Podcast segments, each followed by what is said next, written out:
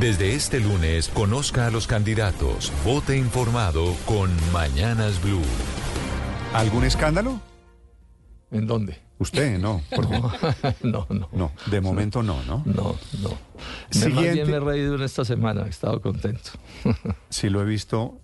Me, me, gustó mucho su respuesta de, de la edad. Ha caído muy bien, además porque yo creo que le hace justicia a mucha gente, ¿no? Porque pues las, las, las bodegas de Petro me maltratan a mí, pero al final es un maltrato por, por la razón de los años a tanta gente pues que realmente es absurdo. Entonces a mí me alegró mucho que eso hubiera salido simpático lo saludo, y se hubiera aclarado. Lo saludo, doctor Robledo, para quienes no lo han identificado. Jorge Enrique Robledo es candidato a la alcaldía de Bogotá por su partido político Dignidad y por compromiso. ¿Cuántos años tiene usted, doctor Rubio? 73 años. ¿Y le han hecho bullying porque le dicen viejito, porque le dicen...? Pero es una matonería de las bodegas petristas. ¿Sí? Sí, o sea, pues ellos están muy resentidos y muy molestos porque, bueno, yo no respaldé a Gustavo Petro a la presidencia en lo que estaba en todo mi derecho. La vida creo que me ha dado cada vez más la razón y estoy pues controvierto con ellos cosas. Entonces, realmente eh, se inventaron eso como el gran argumento para descalificarme, pero realmente es una necedad de argumento, pero es que no tienen otro, porque ¿qué encuentran para, para descalificarme? Y tampoco entran en la controversia, que sería lo serio, ¿no? Que dijeran, no, es que usted no tiene razón en esto, no. Esas bodegas es matonería, matonería, matonería, matonería. Inclusive que día les puse un trino y le hice las cuentas de los viejos, viejos, mayores que yo del gabinete de Petro, ¿se acuerda que al principio eso era una colección de, de gente de muchos años? Pero es que esto es el colmo de la inconsecuencia. Pero bueno, esa es la politiquería que es parte de la vida. Para quienes no escucharon su respuesta, que le digo a mí me gustó, ¿la quiere repetir? Sí, es que, es que Vicky en el debate de semana de estos días me preguntó muy amablemente, me dijo, bueno, ¿y usted qué dice? Que hay gente que dice que, que usted está viejo, pues que mm. tiene muchos años. Y yo dije, pues la verdad es que yo sí tengo pues un poco de años, ese es un hecho, pero es que a mí me están, a mí me están buscando no para, no para subir una nevera a un quinto piso, sino para, sino para ser alcalde de Bogotá. Entonces, si es para la nevera, no me vayan a buscar de ninguna manera. Y eso cayó muy bien y todo el mundo se rió. Y bueno, ese es el caso. Y es verdad, es que el problema de la edad es finalmente para qué lo quieren a uno. Si yo tuviera quebrantos de salud y no pudiera hacer lo que estoy haciendo, pues también. Pero no es la edad entonces, sino la salud la que fallaría en ese caso. Hay que ponerle un poquito de buen humor a estas cosas porque ¿qué más hacer? Doctor Robledo, sobre esas críticas que le hace a usted el petrismo, déjeme resolver una inquietud. ¿Usted es de izquierda? Pues sí, se, sí, pero digamos que sería de una izquierda distinta a otras izquierdas. Es que la historia, uno de los líos que y también sucede con la derecha. Por ejemplo, cuando toda esta izquierda de hoy se armó por allá en el año 70. Entonces, por ejemplo, había quienes defendían la lucha armada en mi caso, nunca la defendimos la lucha armada. O quienes decían que había que sacar a Colombia de la órbita norteamericana y pasarlo a la órbita soviética. Nosotros decíamos, no, a ninguna órbita, eso no está bien. O decían, hay que estatizar la economía. Y nosotros decíamos, no, hay que estatizar la economía nosotros decíamos, caben los empresarios en este proyecto. Ellos decían que no. Todo eso, digamos, en el amplio espectro de la izquierda. Y parecido puede seguir sucediendo, sucediendo hoy. ¿sí? Entonces, y bueno, yo creo que lo mismo pasa en la derecha. Por ejemplo, en la derecha hay quienes han defendido el paramilitarismo o lo han ejercido. Pero hay gente que no, uno no puede tampoco simplificar las cosas de esa manera. Entonces ese es el caso, el caso que tenemos. Y este es un debate muy, pero muy viejo en la izquierda. A mí, por ejemplo, me molestó una, una cosa mucho en, el, en la posesión de Gustavo Petro, lo he estado diciendo. ¿Cómo se le ocurre hacerle el, un homenaje al M-19 a través de la espada de Bolívar que se robaron? ¿cierto? O sea, una manera de embellecer la lucha armada en Colombia, que es una de las cosas que más daño le ha causado a este país que el presidente de la República haya hecho, eso es un desafío inaceptable. a propósito de homenajes, déjeme hacerle una pregunta a usted que, que fue de esa izquierda de los años 70. Le, está sonando el celular. Sí, sí, ya estoy aquí. Se, lo pone... En, modo de... Sí, ya. En, modo silencio. Doctor Robledo, digo, como militante de esa izquierda, usted morir de los años 70 y que tuvo cercanía con esos principios tan de moda en el mundo en los años 70. ¿Usted cree que Mao Zedong, que en mi concepto fue un genocida, un dictador injustificable porque era de izquierda, merece hoy el homenaje que le está haciendo el presidente Petro, que lo pone como referente de la izquierda? Pues digamos que en esos temas de la, de, la política y de las cosas que pasan, pues ahí hay muchos debates, ¿cierto? Pero nadie le puede negar a, a Mao Zedong, pienso yo, que sacó a China de ser uno de los países más atrasados del mundo del mundo, ¿sí?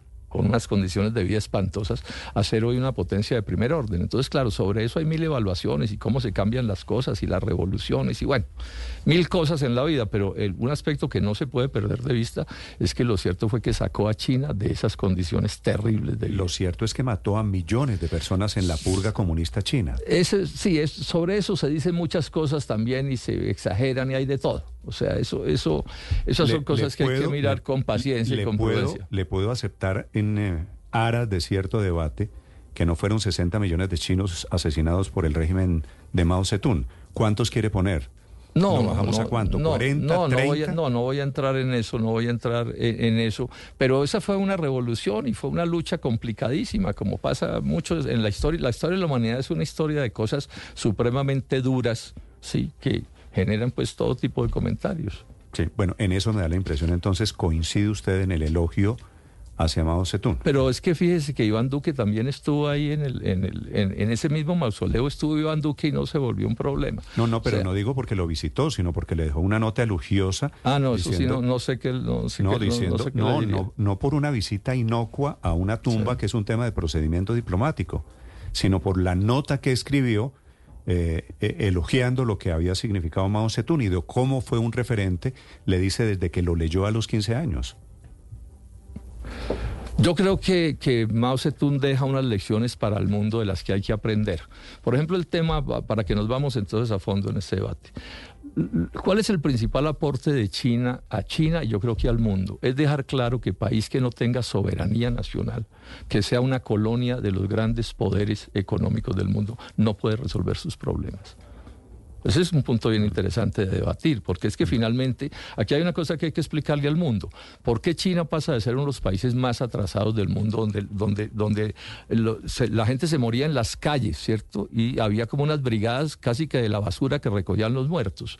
O que en el parque de Shanghái decía prohibida la entrada de los chinos y los perros en el parque de Shanghái, en la zona colonialista de Shanghái. Mm. Y hoy China es lo que es. Entonces ahí hay una lección que también hay que echarle, que echarle mucho ojo. O sea, uno no puede a los, digamos, a las, las, las, eh, las vidas de quienes han sido, digamos, eh, jefes. Eh, de los países de las transformaciones, usted las tiene que mirar de conjunto, si no, no las entiende bien miradas. Usted no tiene que compartir cada cosa que haya sucedido. lo que pasa es que ese argumento también aplica para Pinochet. Sí, pero entonces, eh, sí, también puede aplicar. O sea, son, son digamos, argumentos, son, son, son mundos complejos donde pasan cosas y uno no tiene que estar de acuerdo con cada cosa, pero uno sí tiene que valorar cosas que a mi juicio son bien importantes, porque tienen que ver con Colombia. Mm. O sea, ¿cómo explicar?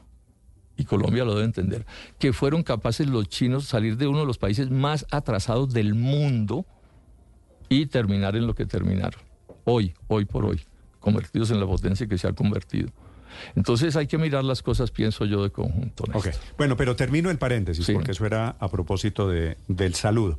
Doctor Robledo, ¿cómo le ha ido en esta campaña? ¿Cómo no cómo no lo que dicen las encuestas.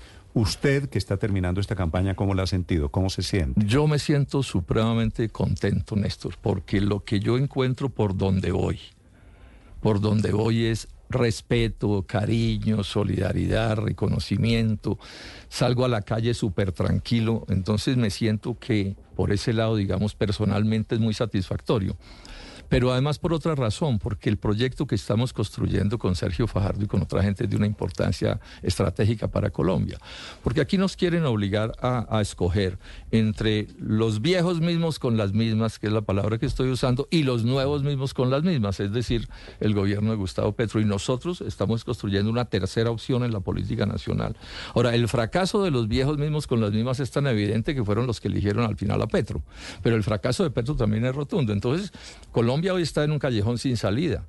O somos capaces de inventarnos y crear una nueva, un una nueva organización, un nuevo, una nueva alternativa, llamémoslo así, un, tercer punto de vista en términos eh, esquemáticos, o este país no tiene futuro. Porque si, lo, que se va, lo que se va a tener que escoger en el 2026 y más hacia, hacia adelante es regresar sí, a los, a los, a los Santos, a los Amperes, a los Gavirias, a los Vargas Lleras, a las Dilian, etcétera, etcétera, o mm. insistir, o, o nombrarle un heredero petrista a Petro. Esa es, la, esa es la alternativa que va a tener Colombia. Y si esa es la alternativa estratégica de este país, este país no tiene futuro. Y nosotros estamos construyendo ese, ese proyecto. Y en buena medida mi candidatura, además de explicarse, porque creo que puedo ser el mejor alcalde para la Bogotá de este momento, tiene que ver también comprender esta luz, esta, esta llama, digamos, en medio de la inmensa oscuridad y decirle a los colombianos y a los colombianas, aquí hay una opción, una opción que es diferente. Mm.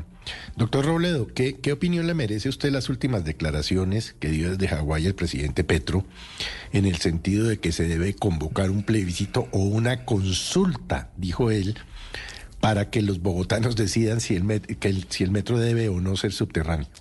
Sí, Felipe, con, mis saludos. en primer término, decir esto, yo cada vez veo más a, Petro como una persona muy dedicada, que ante sus problemas y sus fracasos es es imponer titulares y titulares y titulares en los medios y siempre terminar hablando de lo que él quiere que se hable.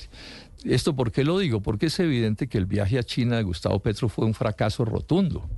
¿Sí? Un fracaso rotundo porque ni siquiera logró que en el comunicado final apareciera el tema del metro. O sea, los, los chinos en ese sentido no se le prestaron para el juego, ¿sí? Y el hecho cierto es que ese metro no tiene cómo pararse de ninguna manera. Entonces tira la cosa del, del, del plebiscito a sabiendas de que eso es absolutamente inviable, no tiene ninguna posibilidad. ¿Sí? de suceder, pero es la manera calcular, calculará él de mantener ese tema vivo y ayudarle a Gustavo Bolívar, que es finalmente en lo que está. Entonces, yo creo que es eh, otra prueba de otro fracaso de Gustavo Petro, pero bueno, sus astucias y sus vivezas nadie se las puede negar.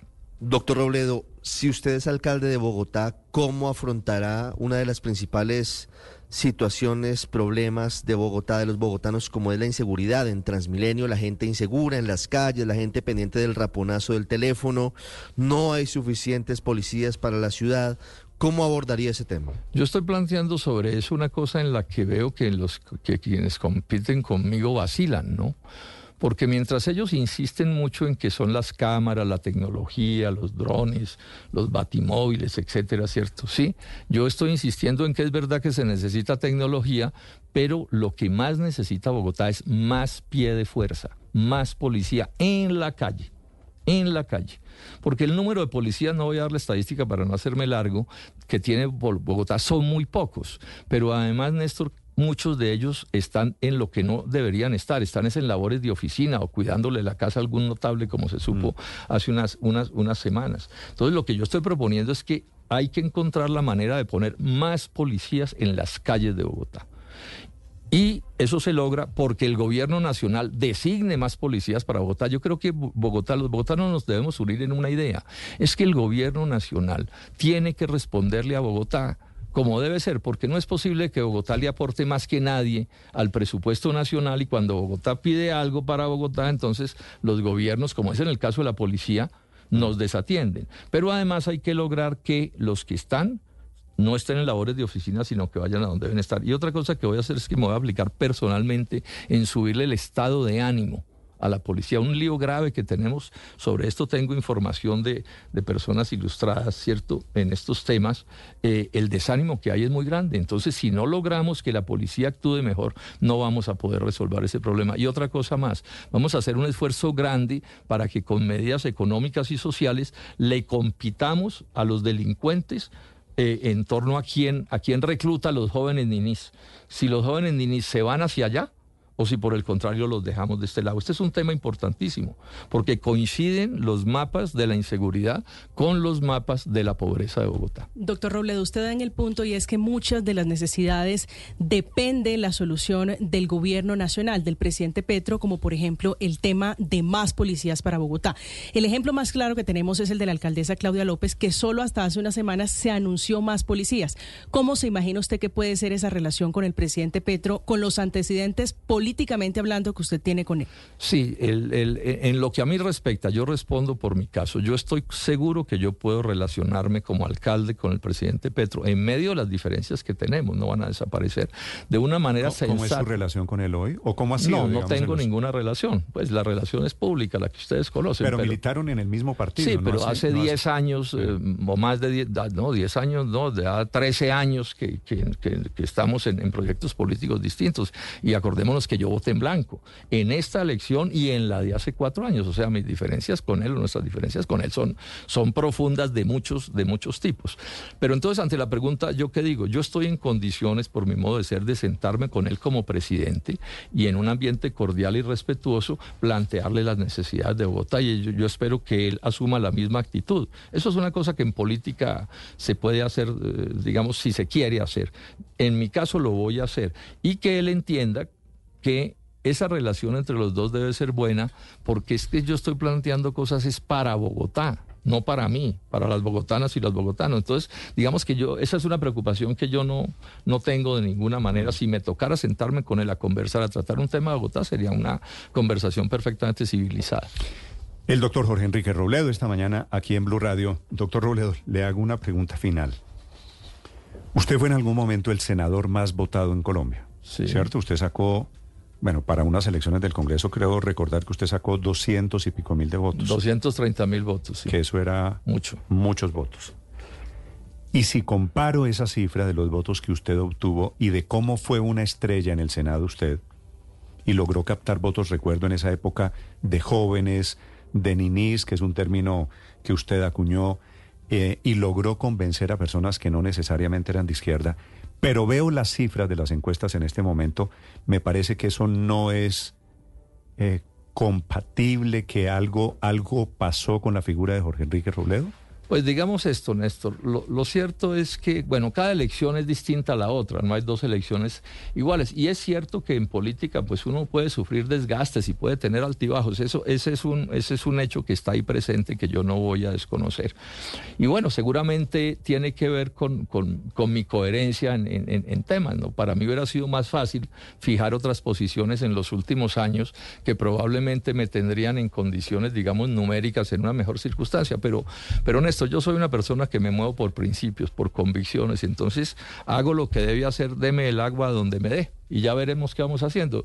agregarle esto que es interesante, cuando yo hace 50 años tomé la decisión de, de, actuar en política, no me fijé como meta ser senador o ser presidente o ser alguna cosa, sino cambiar a Colombia. Esa es la meta mía de toda la vida. Mm. Entonces siempre he hecho lo que creo que hay que hacer en el momento que sea, me dé más votos o menos votos. Y cuente que con independencia del resultado, que haya en esta elección, el lunes y el martes y toda la semana entrante y todo el resto de vida van a seguir teniendo a Jorge Enrique Robledo opinando sobre política y actuando en política como yo crea que le sirve a Colombia. Que saque un voto más o menos, que tenga un aplauso más o menos, créame que eso me desliza, me tiene sin cuidado, porque bueno, son, son modos de ser. Hay gente que eso la preocupa mucho, pero no, no es mi caso. Gracias, doctor Robledo. Gracias, Néstor. Le, deseo, a la mesa de trabajo. Le deseo mucha suerte para las elecciones de Muchas gracias.